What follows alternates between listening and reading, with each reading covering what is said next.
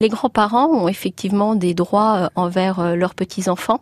Euh, la question se pose généralement lorsqu'ils sont en conflit avec leurs propres enfants et donc n'entretiennent pas de relation avec les petits-enfants. Et ce qu'ils ignorent bien souvent, c'est qu'ils ont des recours. il est effectivement possible pour les grands-parents de saisir le tribunal, donc le tribunal de grande instance, pour demander à obtenir donc des droits sur sur les petits-enfants.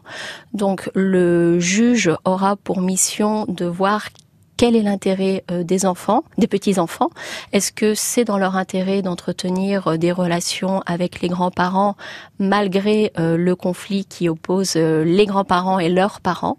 Donc voilà, le juge aura ce travail à faire d'appréciation.